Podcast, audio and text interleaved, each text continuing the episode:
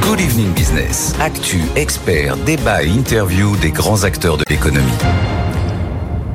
Merci d'être avec nous sur BFM Business. On va s'intéresser à la taxe foncière parce que ça y est, hein, elle ne devrait plus tarder à arriver dans, dans, les boîtes aux lettres de millions de propriétaires en France.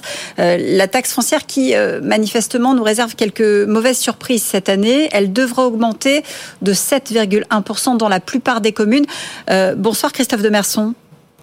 Bonsoir, Raphaël. Merci d'être avec nous. Vous êtes l'ancien président de l'UNPI. Vous dirigez aussi la, la, revue 25 millions de propriétaires. Euh, alors ce midi, Elisabeth Borne a manifestement envoyé un, un message hein, aux communes puisqu'elle a dit pas question d'augmenter les impôts des ménages, mais elle a précisé, euh, interrogée qu'elle était sur la taxe foncière, je n'ai pas de doute que les collectivités locales seront aussi attentives au pouvoir d'achat de nos concitoyens. Avec une hausse de 7,1% en moyenne, ça n'est euh, manifestement pas vraiment le cas. Alors, Raphaël Duchemin, ce qu'on peut dire, c'est que c'est pas 7,1 en moyenne, c'est à minima 7,1. C'est-à-dire que si vous avez un maire dans n'importe quelle commune qui vous dit qu'il va augmenter de zéro, eh ben, en réalité, ça fera plus 7,1. Donc, dans tous les cas, vous aurez 7,1 cette année, plus des communes, comme on, va en discuter, qui, explosent euh, les, taux partout. Donc, ce qu'on peut dire, c'est que c'est une mauvaise nouvelle pour les propriétaires occupants, c'est une mauvaise nouvelle pour les propriétaires bailleurs, et puis c'est aussi une mauvaise nouvelle pour les investisseurs. Parce que ce qu'on peut dire, c'est que l'immobilier, c'est le temps long. Et si on regarde même sur les dix dernières années, ce qu'on voit déjà, c'est que la taxe foncière, c'est pas d'aujourd'hui qu'elle s'envole, et particulièrement depuis la suppression de la taxe d'habitation. Mais si on regarde même sur dix ans, c'est trois fois l'inflation. L'augmentation de la taxe foncière, c'est trois fois l'inflation et, et c'est également euh, trois fois l'augmentation des loyers. Alors, puisque vous parlez de l'inflation, justement, euh, vous dites ça, ça fait un moment qu'elle elle, elle augmente, c'est vrai, mais là, pour le coup, on est sur une hausse euh, qui a jamais été enregistrée. Je crois que ça fait 30 ans qu'on n'a pas eu une hausse de, de ah, cet ordre-là. Mais alors après, il y a voilà, après il y a deux problèmes, si vous voulez, c'est que normalement il y a, il y a le, la hausse minimum, là c'est plus 7,1 cette année qui est entérinée par l'État. Ça c'est basé sur l'IPCH. C'est des calculs un petit peu plus complexes.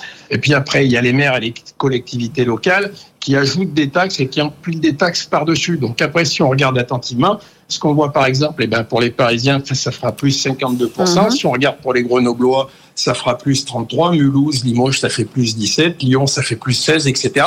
Mais euh, j'allais dire, euh, c'est une mauvaise nouvelle, une très très mauvaise nouvelle, parce que c'est des impôts qui vont être là cette année mais c'est des impôts qui vont encore être là l'année prochaine et qui vont s'empiler sur l'inflation qu'il va y avoir sur cette année. Alors Donc on, je vous laisse un petit ouais, peu ouais, imaginer le, les, dégâts. On, on, va en parler justement de la suite. Vous, vous évoquez l'inflation. Euh, moi, ça m'intéresse. Je voudrais qu'on s'y arrête parce que euh, on pointe l'inflation, mais la, la, hausse de l'inflation, euh, euh, elle, elle, est, elle est moins importante. Donc là, on est au-delà de l'inflation. Donc comment est-ce qu'on peut expliquer ce, ce, ce delta?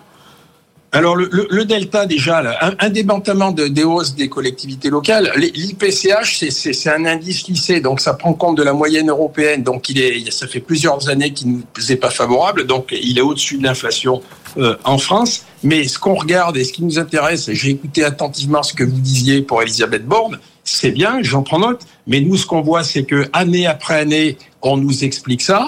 Et, année après, ce qu'on voit, bah, c'est qu'en réalité, on voit des Français qui peuvent plus payer. On voit qu'on se dirige tout droit vers, un bouleversement sociétal majeur, puisque ce qu'on peut voir maintenant, c'est que c'est des classes moyennes qui vont pas pouvoir continuer à payer euh, des, sommes comme ça. Et ajoutons aussi qu'on parle de la suppression de la taxe d'habitation, mais la suppression de la taxe d'habitation, elle n'est valable que sur les résidences où les occupants habitent, pour les propriétaires occupants. Mais pour les propriétaires euh, qui ont des résidences secondaires, il y a une explosion et des surcotes partout, avec des explosions et des surtaxes. Donc aujourd'hui, on voit que les classes moyennes vont être obligées de faire des arbitrages, et, on le voit, nous, particulièrement dans les chambres pays partout en France, où on voit des personnes âgées, des veuves, etc., qui font des arbitrages et qui, qui se tournent, par exemple, vers vers, vers un système de viager, etc., mm -hmm. parce qu'elles peuvent plus payer les charges. Euh, vous évoquiez les, les propos d'Elisabeth Borne. C'est intéressant parce que euh, vous aviez, je crois, demandé euh, un, un, plafonnement hein, de, de, cette taxe pour justement ne, ne pas asphyxier les, les propriétaires. Ça a été refusé. Est-ce qu'on peut euh, imaginer ou envisager des, des hausses étalées euh, Je pense par exemple euh, à ce qu'on demande aux propriétaires quand ils doivent augmenter les loyers? Est-ce que un système comme celui-là, qui serait euh, euh, échelonné sur plusieurs années puis gelé momentanément, c'est quelque chose qu'on pourrait ben, étudier?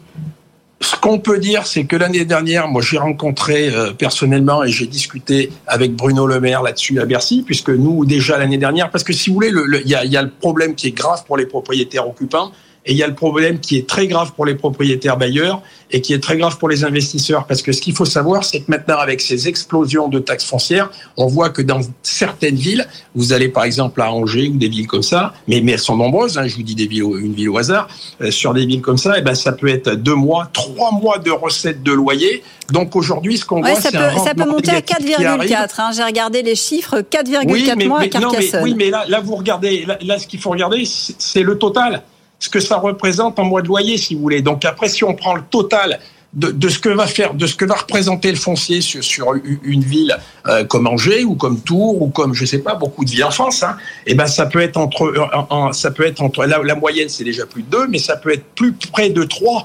Donc si vous mettez 3 mois de loyer pour la taxe foncière, si vous mettez 17,2% de CSG RDS et si vous mettez l'impôt sur le revenu derrière, regardez ce qui reste pour faire la transition énergétique. Je vous parle même pas d'avoir un, revenu positif, je vous parle seulement d'avoir un, rendement euh, plat de ne pas avoir un rendement négatif. Donc c'est un vrai problème puisque euh, quand on a du rendement négatif, on l'avait vu à l'époque parce que si on regarde l'histoire, si on se tourne euh, plus loin en arrière, regardez avec la loi de 48, elle partait d'un bon sentiment.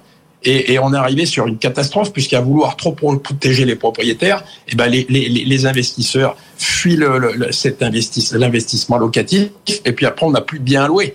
Donc euh, nous, on essaye de trouver un équilibre. C'est pourquoi j'avais demandé à Bruno Le Maire d'encadrer euh, les taxes foncières. Euh, L'amendement a été refusé à l'Assemblée nationale. Je le déplore. Il, il nous avait écouté d'une oreille attentive et je, et je le remercie. Alors maintenant, peut-être qu'il faut laisser passer les élections sénatoriales. On verra après ce qui va se passer, parce qu'il faut euh, ménager tout le monde. Mais c'est vrai qu'il y a beaucoup de villes qui ne, qui ne jouent pas le jeu. Et quand on voit des, des, des augmentations de, de 20, 30, 50 euh, je veux dire, et, qui vont être cumulés avec les taxes de l'année prochaine et de l'année prochaine et de l'année prochaine.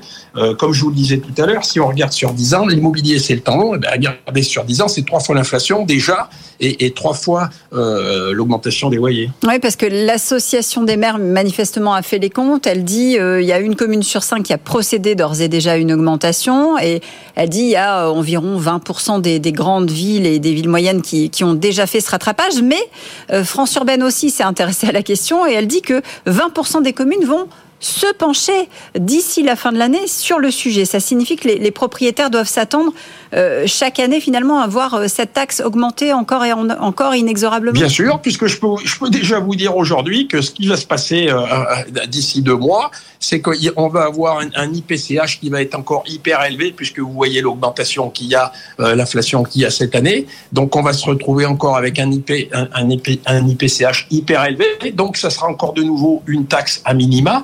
Mais ce qu'on voit aussi, ce qu'on peut remarquer, c'est que avec cette suppression de la taxe d'habitation, on a joué avec le feu. Alors je comprends, c'était une promesse de campagne.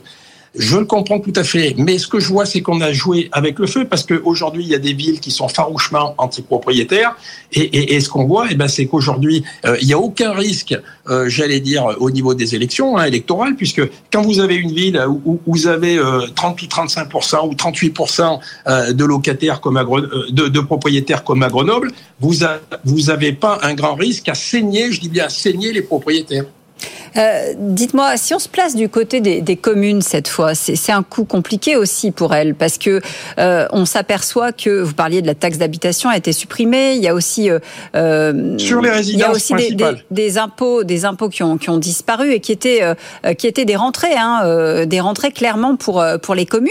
Il faut bien qu'elles trouvent, si je me fais l'avocat du diable, il faut bien qu'elles trouvent de l'argent quelque part pour faire fonctionner notamment les services publics, continuer à, à, honorer les services gratuits pour pour certaines.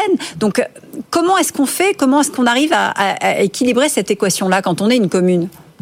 J'entends ces arguments, j'entends ces arguments, Raphaël Duchemin, mais je rappelle quand même que si vous lisez attentivement le rapport de la Cour des comptes, on voit quand même que les caisses euh, se sont bien remplies dans les collectivités locales. Alors certes, il y a des collectivités locales qui sont dans la, dans la difficulté, mais ce que je, vous dire, je veux vous dire, c'est que aujourd'hui, il y a un moment où c'est toute la société qui est bouleversée puisqu'on atteint des tels niveaux je pense qu'il faut que les maires se rendent compte quand même de, la problématique, parce que en tout état de cause, c'est que tout le monde se, renvoie la balle, mais au bout du compte, c'est le propriétaire qui paye. Et, aujourd'hui, ce que je vous dis, c'est notamment pour les investisseurs et notamment pour les propriétaires bailleurs, ça va être terrible, puisque quand vous avez du, rendement négatif qui, qui apparaît sur une grande partie du territoire, ça veut dire qu'il va y avoir des problèmes aussi pour les locataires dans un deuxième temps. Oui, parce qu'il va y avoir évidemment une répercussion en partie de, de, cette euh, taxe, de cette augmentation de la taxe sur les sur les euh, euh, sur les ah locataires. Non, non, puisque les loyers, non, puisque je vous rappelle que les loyers ils sont encadrés, les loyers ils ont été bloqués, donc on attend.